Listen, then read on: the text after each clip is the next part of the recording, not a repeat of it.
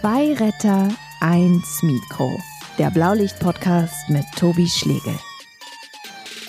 Ja, wir sind auf jeden Fall losgefahren und auf dem Weg meint er zu mir, ähm, ob wir einen kleinen Abstecher machen können. Er wird gerne noch mal irgendwie an die Elbe noch einmal auf den Hafen gucken.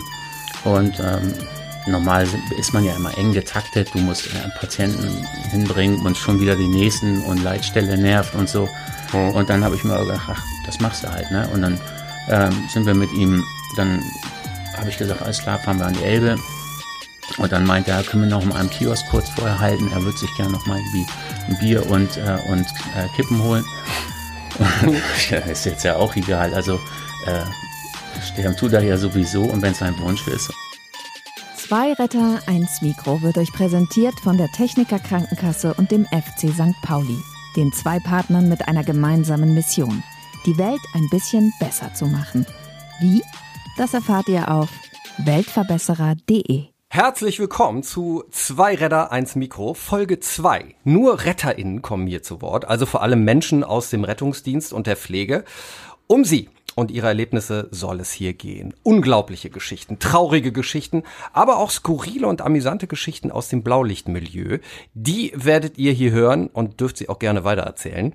Gleichzeitig wollen wir mit diesem Podcast aber auch über politische Veränderungen diskutieren. Also, was muss sich ändern? Damit die Arbeitsbedingungen endlich besser werden. Und es gibt einen großen Service für euch da draußen, denn immer in den letzten Minuten gibt's unsere große Erste-Hilfe-Schule. Erste Hilfe für alle sozusagen. Da werden wir euch, liebe HörerInnen da draußen, Erste Hilfe beibringen. Und auch heute habe ich wieder einen ganz besonderen Gast, der hier im Mittelpunkt steht. Stefan. Hallo Stefan. Hallo Tobi. Stefan ist Notfallsanitäter und hat einen unglaublichen Werdegang hinter sich, dazu später mehr. Und Stefan ist ein Kollege, mit dem ich auch schon im Rettungswagen unterwegs war. Das Besondere an Stefan ist, mit ihm kommen einem die äh, zwölf Stunden Schichten wie zwölf Minuten vor, denn Stefan erzählt wirklich die unterhaltsamsten Geschichten. So ernst dieser Job auch ist, bei Stefan im Wagen habe ich schon einige heftige Lachanfälle gehabt. Stefan, hörst du das öfter, dass Kollegen gerne mit dir fahren, weil sie wissen, dass sie dann eine gute Zeit haben? Ja, das höre ich öfter. Also die Schichten mit mir sind, glaube ich, immer ganz beliebt. Hm. Und äh, ich versuche halt immer bei all dem Ernst, den man da äh, hat, an dem Tag auch ähm, Spaß zu haben halt. Ne? Also man muss sich das ja schön machen, die zwölf Stunden. Was meinst du, woher kommt diese Gabe, Geschichten erzählen zu können? Ach, keine Ahnung, das weiß ich nicht. Das ist mir irgendwie so mitgegeben worden. Also, oder einfach viel erlebt und ähm, dann quatscht man halt viel. Hm. Und dann kommt da meistens viel Blödsinn raus. Wie nah liegen bei diesen Geschichten Tragik und Komik zusammen? Auch gar nicht mal so. Also, das ist einfach nur, um die Zeit zwischen den Einsätzen halt ein bisschen äh, netter zu machen. Hm. Dann machen wir es uns mal nett an dieser Stelle. Was ist denn so eine Geschichte, ein Fall, den du mal erlebt hast, der dir nicht mehr aus dem Kopf geht, weil er eben so unglaublich war? Ah, das war gleich ganz am Anfang meiner Karriere. Also da war ich praktisch das erste Mal, die erste Woche, wo ich Einsatzleiter war auf dem, auf dem Rettungswagen, hatte einen, einen super Kollegen drauf, der hm. auch neu war. Und ähm, das fing erstmal ganz suche an, dass es hieß, irgendwie halbnackter Junge im Hausflur. Und ja, sind wir da hingefahren, haben wir unterwegs noch gescherzt, haben gedacht, ja, wahrscheinlich irgendwie ausgeschlossen oder keinen Schlüssel gehabt oder was weiß ich, irgendwie nicht mal reingekommen. Und naja, dann waren wir da. Und dann merkte man schon irgendwie gleich so, dass irgendwas in der Luft war, dass irgendwas nicht in Ordnung ist und in das Haus rein. Und naja, dann in Zwischengeschoss zum ersten Stock saß dann halt ein, ein Junge, sieben, acht Jahre alt, überall Blut an den Wänden und dann habe ich den angesprochen. Ich sage, na, was, was denn passiert? Und der konnte gar nicht sprechen, der war unter Schock.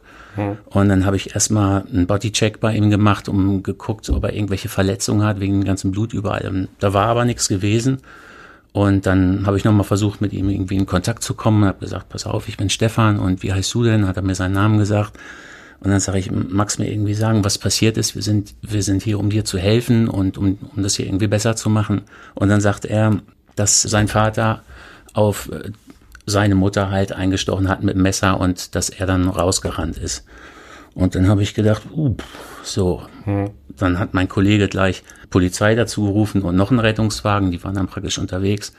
Und dann, na, habe ich gedacht, nimmst erstmal den Jungen da jetzt weg.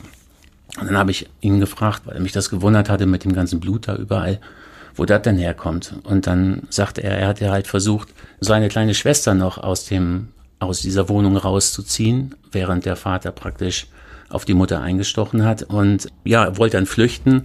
Und der Vater war halt überall mit Blut beschmiert irgendwie und hatte sich wohl auch selbst verletzt mit dem Messer.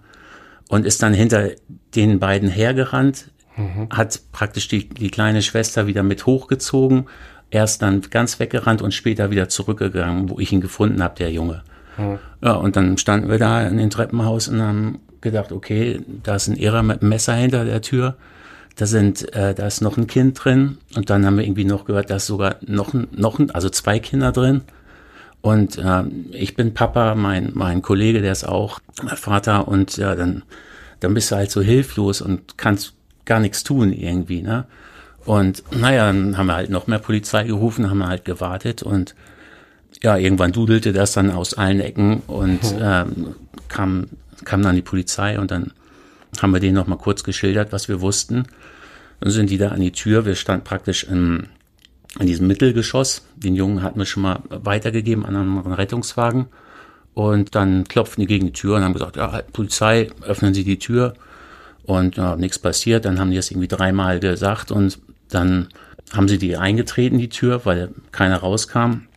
Dann war die Tür eingetreten und dann hörten wir nur so, ja, halt, werfen Sie das Messer weg, bleiben Sie stehen. Und dann habe ich meinen Kumpel angeguckt und dann sage ich, ähm, ich sag, pass auf, gleich knallt das hier, ne? Und im gleichen Augenblick macht und dann, wenn du im Treppenhaus stehst und da Leute mit einer Kanone stehen und am Rumballern sind, da fliegen dir die Ohren ab. Mhm. Und ähm, das hört sich, hat sich erstmal so angehört, als wenn da ein ganzes Magazin in ihm gelandet ist. Aber durch diesen Hall im Treppenhaus waren praktisch drei Schüsse. Ja, war der dann, lag der dann da im Hausflur. Und dann kam ein Polizist äh, zu mir und sagte, er hielt das Messer und dann sagte er, der Einsatzort ist wieder sicher und wir können jetzt arbeiten. Ne? Und ja, dann sind wir hin, dann die, die, bei, für die Mutter konnte man leider nichts mehr tun. Die anderen beiden Kinder, die waren unversehrt. Mhm. Und dann haben wir uns halt um den Typen gekümmert. Und der wehrte sich teilweise, er hat halt drei Löcher am Pelz gehabt und also der war auch blutverschmiert, die musste man erstmal ein bisschen gucken, bis man das überhaupt sah, wo, wo, wo das ist.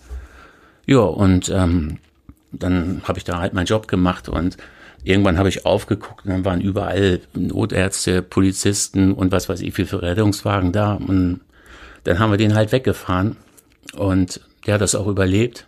Mhm. Und ähm, danach gab's halt mit allen Einsatzkräften so eine Besprechung bei der Feuerwehr. Das war auch ganz gut mit dem Psychologen und so. Der hat dann erzählt, dann konnte jeder so ein bisschen erzählen, wie er das erlebt hat und so weiter. Und dann hat er was vom posttraumatischen Belastungssyndrom geredet und dass da irgendwas kommen kann und dass das auch normal wäre, so ein bisschen, aber wenn das nach zwei Wochen nicht weggeht und bla bla bla, haben wir uns alles angehört.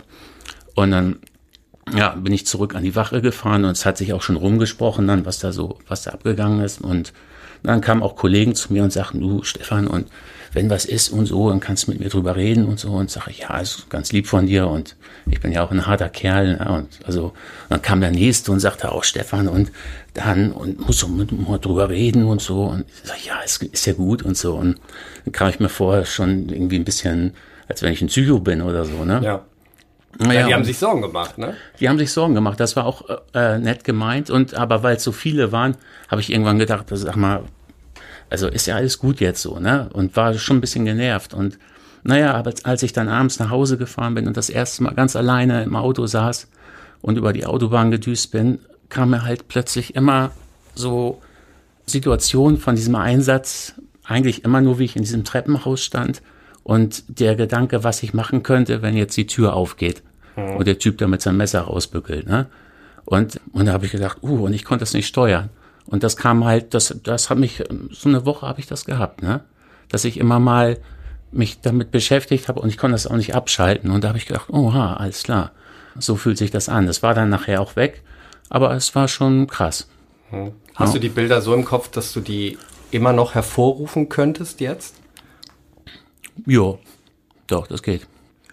Hast du dann nochmal mit einem Profi drüber gesprochen? Nö. Tage später, Wochen später?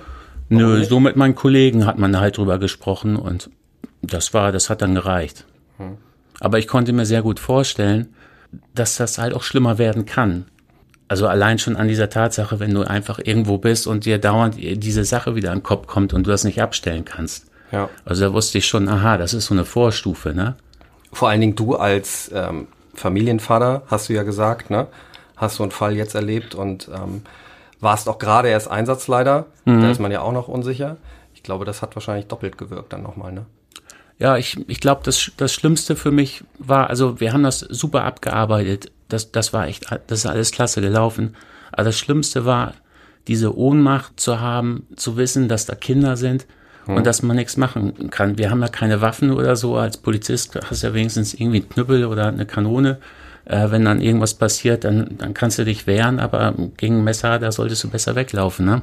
Hast du den Fall weiter verfolgt, insofern, dass du nochmal extrem nachgefragt hast, was mit den Kindern ist, was mit dem Mann passiert ist?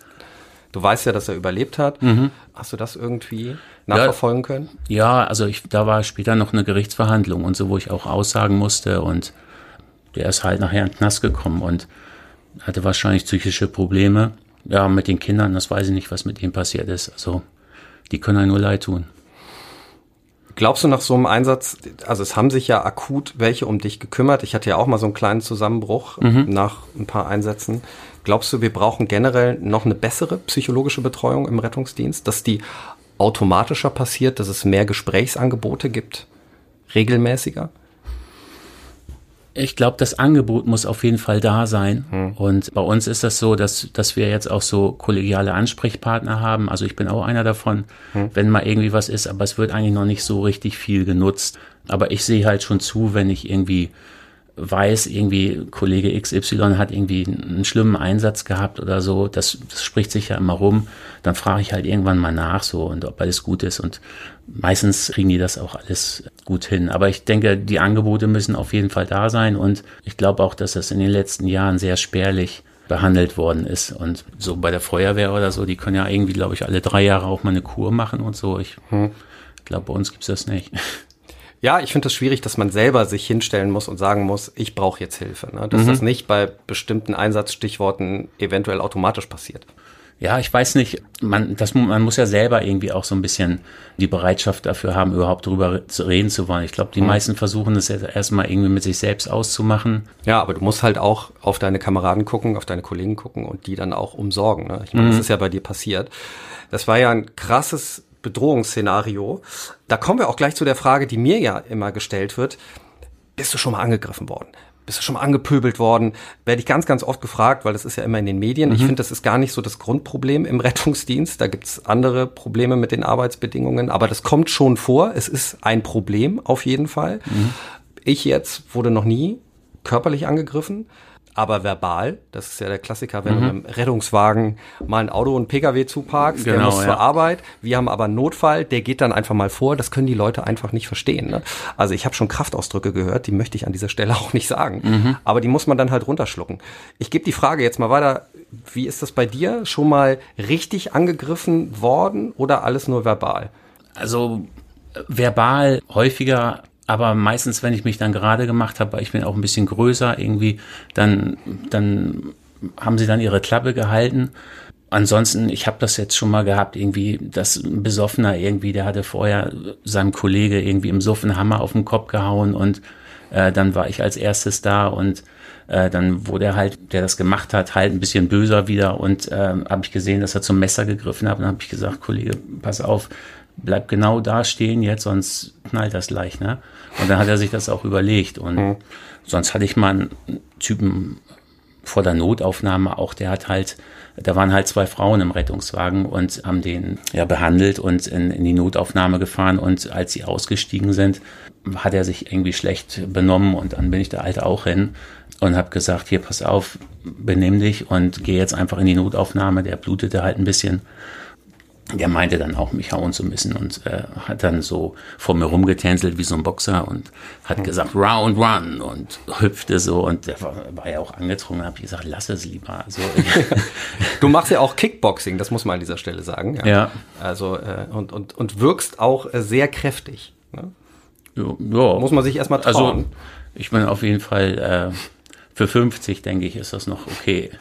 Aber äh, Stefan, ich hatte ja eben eigentlich angefangen mit einer äh, und dich hier angepriesen als lustigen Typen, ne? Mhm. Dann kommst du mit so einer knallharten Geschichte um die Ecke. Jetzt musst du aber mal beweisen, dass du auch was Komisches erzählen kannst. Gibt es denn irgendeinen Fall, bei dem du mal, sagen wir mal, wenigstens das Lachen extrem unterdrücken musstest?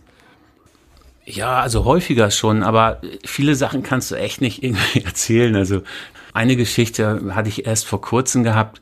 Da sollten wir halt einen, einen Jungen halt äh, ins Krankenhaus fahren, der hat sich äh, aus Versehen auf eine Holzfigur gesetzt. Äh, mit dem Popo, ne? Ja, aus, und, aus Versehen. Aus Versehen, genau, ja. Die war dann da drin. Und da musste halt auch, da bin ich auch cool geblieben, also, aber da denkst du auch, also da, da musst du schon das Lachen verkneifen, ne? Wenn dann da die ganzen Leute, die Eltern drumrum stehen und so und, äh, und jeder tut so, als wenn nichts passiert ist, ne? Hm. Das ist, da würde ich, ja, vielleicht umziehen oder so. Wie ist das ausgegangen? Das muss ich übrigens, ich habe mhm. äh, viele Rückmeldungen bekommen äh, nach Folge 1 und ich soll öfter mal fragen bei diesen Geschichten, wie das Ding ausgegangen ist. Hat der Junge überlebt? Natürlich. Ja. Natürlich. Das Ding haben die rausgeholt und gut ist und kann alles wieder machen. Er kann auch wieder laufen. Er kann wieder laufen, ja. Und es sind ja auch manchmal, sind es ja wirklich die kleinen Einsätze, die einem dann doch nahe gehen. Und wir waren ja eben so bei Komik und Tragik mhm. irgendwie so zusammen. Hast du mal was mit einem Patienten erlebt, was dir wirklich sehr nahe gegangen ist oder der Patient? Ja, also mir fällt da einer ein, da bin ich noch viel Krankenwagen gefahren. Also fährt man halt Leute, die krank sind, halt zum Arzt zum Beispiel. Mhm. also kein Rettungswagen. Und da habe ich so einen alten Seemann immer gefahren, der hatte Krebs und äh, den muss ich halt immer zur Bestrahlung fahren. Also den bin ich bestimmt acht, neun Mal gefahren. Und der war immer nett zu uns und er hat uns immer nachher mal ein Trinkgeld gegeben und er hatte ganz viel Buddelschiffe bei sich stehen und, und irgendwann hatte ich ihn mal irgendwie ein, zwei Monate nicht mehr gefahren und dann soll ich ihn wieder fahren und das war die Tour ins Hospiz halt. Bin ich rein bei ihm in die Wohnung und er sah schon richtig, richtig, er hatte richtig abgebaut. Dann hat er mich aber erkannt und hat, der mochte mich glaube ich auch wollte mir noch seine Buddelschiffe irgendwie schenken und so und dann äh, wollte ich das aber irgendwie nicht machen. Na, wir sind auf jeden Fall losgefahren und auf dem Weg meint er zu mir, ob wir einen kleinen Abstecher machen können. Er wird gerne noch mal irgendwie an die Elbe noch einmal auf den Hafen gucken und ähm, normal ist man ja immer eng getaktet. Du musst einen Patienten hinbringen und schon wieder die nächsten und Leitstelle nervt und so. Hm. Und dann habe ich mir gedacht, ach, das machst du halt, ne? Und dann meinte er, können wir noch mal einem Kiosk kurz vorher halten. Er würde sich gerne noch mal irgendwie ein Bier und äh, Kippen holen. Ist jetzt ja auch egal. Also sterben tut er ja sowieso und wenn es sein Wunsch ist. Und naja, dann hat er mir Geld gegeben, bin ich kurz auf der Tanke, habe ihn Astra geholt und seine Kippen dann sind wir an die Elbe gefahren und dann beim Krankenwagen ist es so, dass du die, die, die Trage so halb rausziehen kannst. Ähm, habt ihr so halb rausgezogen, dann hat er sein Bier aufgemacht, hat so ein paar Schlucke getrunken und waren wir halt zehn Minuten oder Viertelstunde da, hat er noch eine Kippe geraucht und ich stand daneben halt und die Leute sind halt vorbeigegangen und schüttelten irgendwie mit dem Kopf irgendwie, weil die wussten ja nicht, was da los mhm. ist. Ne? Die haben dann nur irgendwie einen Krankenwagen gesehen, wo einer äh, mit, mit einem Bier und einer Zigarette auf der Liege liegt. Auf was habt ihr da geguckt? Jetzt mal kurz für mein Kopfkino. Mhm. Was, was, was habt ihr da gesehen von der Elbe? Welchen Ausschnitt? Die, da, wo die ganzen Kräne stehen. Also wir waren praktisch da unten, Evil Gönne da unten direkt. Mhm. Hamburg. Ja, Hamburg, so, genau. Da, ja. da wo es zur Sache fahren geht. vorbei, ja. richtig. Ganze Touris latschen da längs. Ja, und das war, das war ein schöner Augenblick. Also der Typ, der wusste auch, was, was mit ihm passiert ist, was so demnächst äh, für ihn ansteht und der, mhm das war aber irgendwie eine schöne Situation. Auch wenn es irgendwie vielleicht auch ein bisschen traurig ist oder so, aber es war irgendwie auch, auch schön, skurril. Ja, tolle Geschichte, dass du da auch dann einfach die Verantwortung übernommen hast, ne, weil ich kenne das auch mit Leitstelle, die nervt ganz gerne, mhm. so, äh, dass du da das Tempo einfach rausgenommen hast jo. und gesagt hast, das machen wir jetzt, ne? Und die haben auch nicht mehr nachgefragt, nein. da gab es auch keinen Ärger Ach, oder so. Gar ne? nichts, nein, das ja. war ist okay, kam gar nichts. Toll, so stellt mhm. man sich das eigentlich vor, ne? Stefan, wir müssen an dieser Stelle mal über etwas reden. Mhm. Es tut mir auch leid. Was ist denn los? Pass auf, dein Alter. Ach Gott, ja. Wie alt bist du? Ja, 50. Und damit muss man wirklich sagen, ähm, es ist leider so, du bist ein Exot. Ne? Also es gibt nur wenige Kollegen, die dein Alter haben im Rettungsdienst. Leider. Hm. Warum ist das so, deiner Meinung nach? Ja, krasse Arbeitsbedingungen, Nachtschichten. Also ich meine, ich bin froh, dass ich mit 40 mit dem Kram erst angefangen habe. Also ich kann mir jetzt noch vorstellen, sage ich mal, wenn ich weiterhin irgendwie gesund bleib und fit, dass ich das vielleicht noch bis 60 so weitermachen kann. Aber maximal, dann, oder? Maximal. Ja. Aber dann ist auch Schluss irgendwie. Also klar kann man sich noch weiter dahin schleppen, aber dann. Aber wie traurig ist das? Oder? Das ist traurig. Also ich, und wenn ich mir jetzt vorstelle, du fängst mit 20 an damit hm. und machst das dann 40 Jahre oder so. Also ich kenne, ich kenne auch nicht viele Leute, die das lange machen. Ja, aber äh, lass uns da mal konkret werden. Mhm. Warum werden dann die wenigsten im Rettungsdienst alt? Du hast gesagt Arbeitsbedingungen. Was denn genau? Was ist da so belastend, dass man das nicht mehr schafft? Ja, ich denke einmal zwölf Stunden Schichten, dann bist du einmal irgendwie, hast du oft eine 44 bis 50 Stunden Woche, hast nicht regelmäßig frei, wenig Urlaub. Ja. Ähm, ja, und dann lebst du ja auch ungesund. Und die, also ich kenne jetzt zum Beispiel nicht so viele Leute, dann auch in meinem Alter, die, die irgendwie noch Sport machen oder so, die, die, die meisten sind schon ein bisschen dicker oder so, weil mhm. du bewegst dich ja auch nicht viel im Rettungsdienst. Du sitzt entweder im Auto und dann tust du mal kurz irgendwie was, also körperlich meine ich jetzt, und äh, dann sitzt du halt wieder. Und also damit will ich jetzt nicht sagen, dass man dann nichts tut die ganze Zeit, aber körperlich sind das halt und ich glaube, das, das tut einem nicht gut. Ne? Dann äh, Fast Food und was man sich dann immer so nebenbei reinzwängt, mhm. ähm, das tut dann sein Übriges. Ne? Aber stellen wir uns mal vor, du wärst jetzt Jens Spahn, ne? Siehst ja mhm. auch so ein bisschen so aus mit dem Pferdeschwanz. Das geht ja in die Richtung. Pass auf, du hättest die Macht. Was würdest du zuallererst ändern, damit es dann eventuell auch mal wieder ältere Kollegen gibt? Ja, also wichtig wäre, glaube ich, irgendwann mal zu sagen, dass man auf jeden Fall keine Nachtschichten mehr fährt. Mhm. Das denke ich mal, das wäre auf jeden Fall ein wichtiger Punkt, weil man, das, das merkt man jetzt einfach schon, wenn, wenn, wenn man eine Nacht gearbeitet hat und am nächsten Tag dann irgendwie zum Sport geht oder so, man, man ist überhaupt nicht leistungsfähig und dann am nächsten Tag musst du schon wieder arbeiten. Das bringt nichts. Und das ist eine Frage des Alters. Also merkst du, weil das ist ja das Problem im Rettungsdienst ist ja auch, man hat ja ganz viele junge Kollegen. Ne? Die mhm. bleiben nur kurz da, sind dann schnell wieder weg. Merkst du, dass du mit denen gar nicht mehr so richtig mithalten kannst mit 50? Merkst du da ein Gefälle schon? Hm, nö, das merke ich noch nicht. Also ich kann das noch ganz gut. Ich bin da, glaube ich, fitter als so manche andere noch, aber äh, ich bin da auch glaube ich, ein Außenseiter dann. Also mhm. ich habe schon so viele junge Leute äh, nach drei Jahren gehen sehen, weil sie einfach, weil der Rücken schon im Arsch war. Ja. Also mit Anfang 20 dann mit, auch. Ja, ne? ja, ja, klar. Also ich habe schon so viele Leute jetzt gehen sehen, die, die halt, die, die konnten das körperlich nicht mehr machen.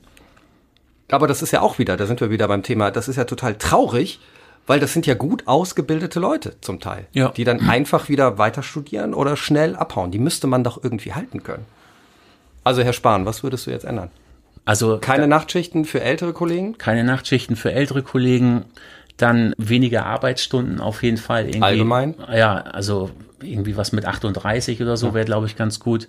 So ja, arbeiten andere ja auch. So arbeiten andere auch, ja. Ein paar Tage mehr Urlaub zum Erholen wäre auch nicht schlecht. Ja.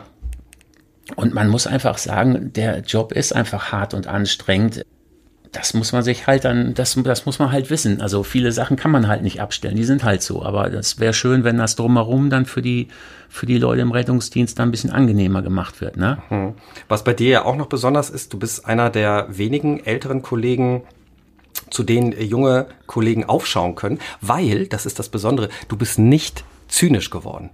Nee. Im Laufe der Zeit also jetzt zehn Jahre, ne? Bist mhm. du schon dabei? Ja. Ja, und äh, ich meine, also ähm, andere werden das ja schon recht schnell. Das ist ja auch unabhängig vom Alter. Wie hast du das geschafft, dass man sich trotz allem Empathie bewahrt? Ach, ich arbeite halt gern mit Menschen. Das ist, ich mochte schon immer gern Menschen und von sofern, und die, die Menschlichkeit muss man sich halt irgendwie bewahren. Ansonsten war das auch schon immer so, dass ich immer aus allen das Beste gemacht habe. Hm. Und wenn man jetzt, ich habe auch mal eine Meckerphase oder so, aber die ist halt nur kurz und dann ist auch wieder gut. Aber ansonsten muss man halt cool bleiben.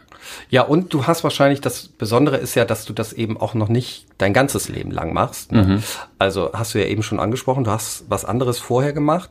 Äh, ähnlich wie ich, hast einen harten Bruch im Leben gemacht. Mhm. Ne? Was warst du vorher? Verrat es jetzt.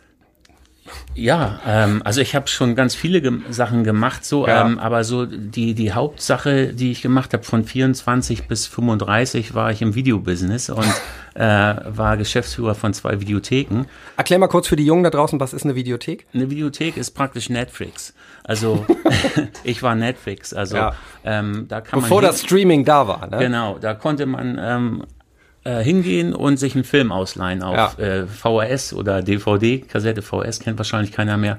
Und äh, den hast du dann äh, gemietet für Preis XY und hast den dann später wieder zurückgebracht. Also Streaming hat ja dann eben die Videotheken endgültig gekillt.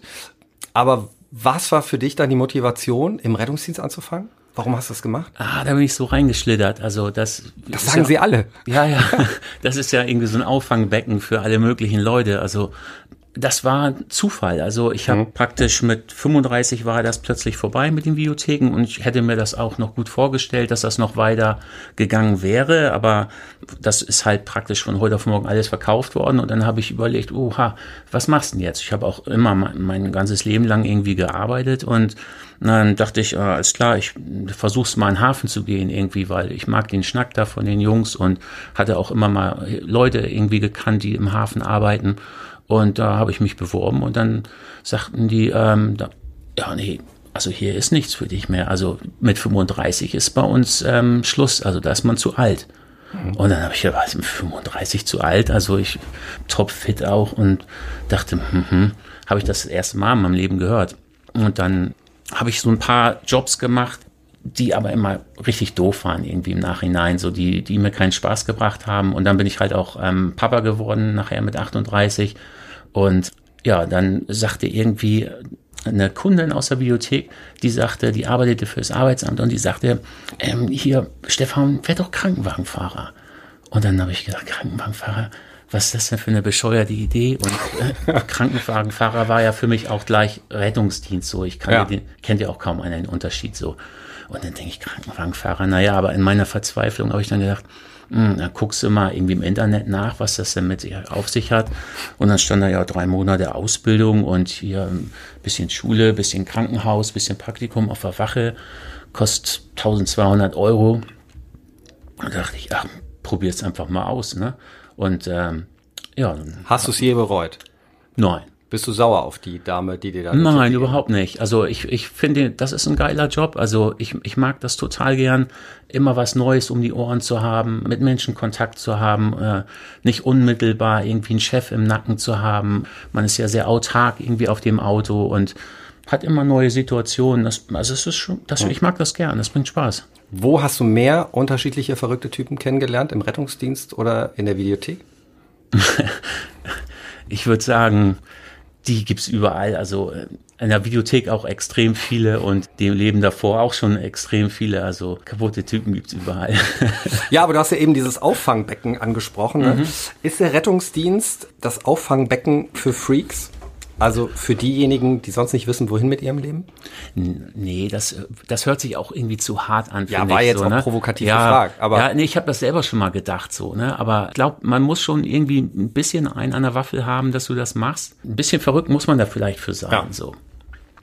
Lass uns mal kurz über die Pandemie äh, reden und mhm. sprechen. Corona, wie sehr hat das deine Arbeit verändert? Wie sehr nervt dich Corona? Ja, das nervt auf jeden Fall, das schränkt ein Jahr ein. So, ich habe es am Anfang ein bisschen unterschätzt, muss ich ganz ehrlich sagen. Also ich weiß noch irgendwie, wie vor einem Jahr irgendwie mir mal ein Video geschickt worden ist vom Kumpel, der sagt, ja, da gibt's jetzt irgendwie einen Schnupfen in, in China und dann war irgendwie so ein Video auf WhatsApp, wo dann so ein Chinese an der Bushaltestelle stand und irgendwie zuerst noch ganz normal war und plötzlich fing er an zu zuckeln, fiel um und war tot. Und dann hieß es, das ist der neue Virus. Da wusste ich sofort, das ist Blödsinn halt. Ne? Und dann Grippe kannte ich halt auch und mir war bekannt, dass auch die, oder habe es auch immer gesehen, dass Leute daran gestorben sind, alte Menschen. Und dachte, ja, ist ja eigentlich nichts Neues. So das, naja, aber dann ging es ja los. Und spätestens dann, als ich gesehen habe, dass das ja nicht nur alte Menschen sind, sondern dass da in Italien waren es, glaube ich, 170 oder 180 Pflegekräfte und Ärzte sind da gestorben.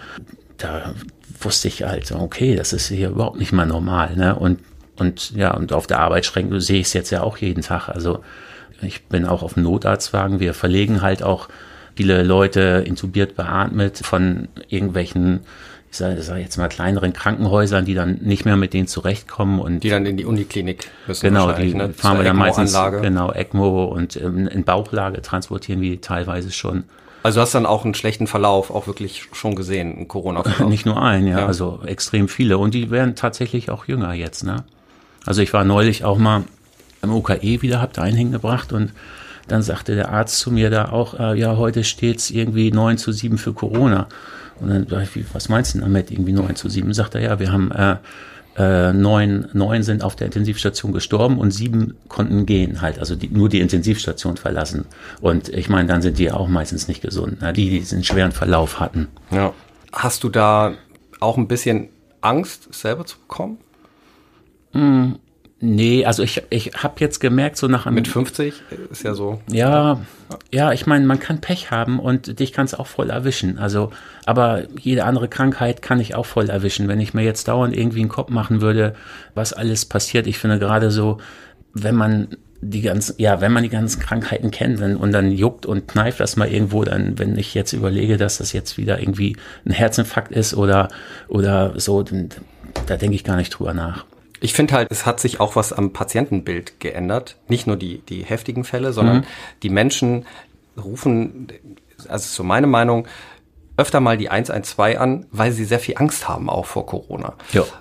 Na, hast du wahrscheinlich auch schon erlebt. Also ich, zum Beispiel neulich ein Fall, da sind wir hin, da wurde auch Corona-Alarm ausgelöst und es war eine jüngere Dame und wir kamen dann da an und es hieß, ja, ich habe Corona. Also sie hatte so eine ganz kratzige mhm. Stimme. Ja, okay, und was haben Sie für Symptome? Ja, ich habe ein bisschen Halsschmerzen. Und dann haben sie halt durchgecheckt und das Einzige, was sie hatte, waren halt Halsschmerzen. Und sie wollte unbedingt mit, mhm. weil sie große Angst hatte, dass sie Corona hatte. Das war aber auch gar nicht bewiesen. Und ich meine, selbst nur mit Halsschmerzen ne, bist du ja kein Fall für die Notaufnahme. Also wir haben die dann auch aufgeklärt und gesagt, bleiben Sie lieber zu Hause. Sie wollen nicht mit in die Notaufnahme. Mhm. Und der Kollege hatte dann auch so, so ein Lutschbonbon dabei und dann war sie auch irgendwie beruhigt. Aber das hat mir wieder gezeigt, dass man selber sehr, sehr, sehr oft die Fassung bewahren muss, um da ruhig zu bleiben und dass Patienten noch ängstlicher sind, als sie es eh schon sind. Ja. Ja, ich habe auch einen gehabt, der hatte Corona und ähm, jetzt hatte er aber irgendwie 38 Fieber und am Vortag waren es nur 37,5 und mhm. ähm, dann sind wir auch hingerufen worden. Ich sage, ja, was wollen wir denn jetzt mit ihnen machen? Also ähm, ich, ich verstehe ja, dass sie Angst haben und so, aber sie brauchen jetzt nicht ins Krankenhaus und so. Ja. Und der hat darauf bestanden, ins Krankenhaus äh, gefahren zu werden. Dann habt ihr den noch mitgenommen. Was soll ich machen? Ja, ja, ich krieg, bin ja nachher nach, wieder der Doofe dann so. Ne? Ich, dann habe ich gesagt, alles klar, ich, ich kann das ja auch verstehen, wenn jemand Angst hat so. Ne? Aber ich habe denen auch erklärt unterwegs, was das für ein Aufwand ist. Also einmal hätte er da auch irgendwie alleine mit dem Auto hinfahren können. Zweitens tun die da nichts. Wir sind, sag ich mal, drei Stunden dann raus aus, aus dem Rettungsdienst, weil wir danach das ganze Auto erwischen müssen. Genau. Und das ist eine Riesennummer dann. Ne? Und können uns nicht um die richtigen Notfälle kümmern. Genau. Ja. Und es gibt ja noch diese Nummer, müssen wir an dieser Stelle sagen, 116, 117. Das mhm. sind dann nicht zeitkritische Notfälle. Da kommt ein Arzt vorbei, hat auch Medikamente dabei. Im Laufe des Tages schaut er sich den Patienten dann an.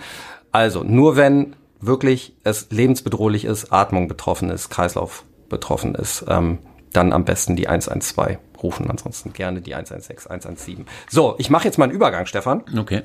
Äh, wir haben ja eben über äh, Belastungen im Rettungsdienst gesprochen. Ne?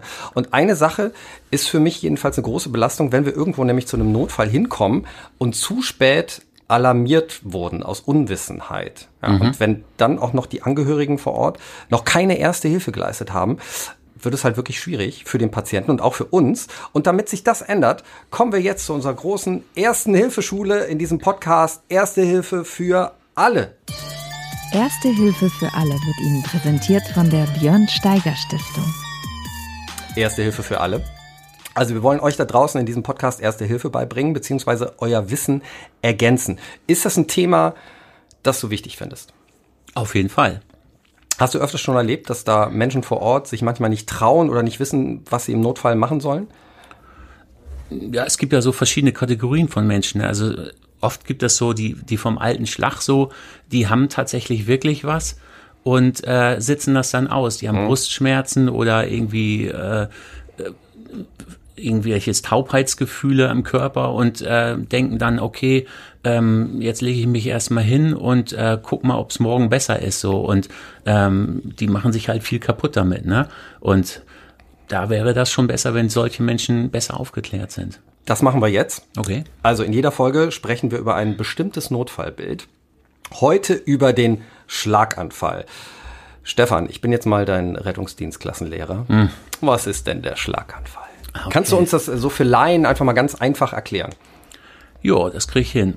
Also, ein Schlaganfall ist praktisch eine Verstopfung einer Blutzufuhr zum Gehirn hm. durch einen Thrombus, der vom Herz meistens hochflutscht irgendwie, wenn man Vorhofflimmern hat, obwohl das auch gar nicht so wichtig.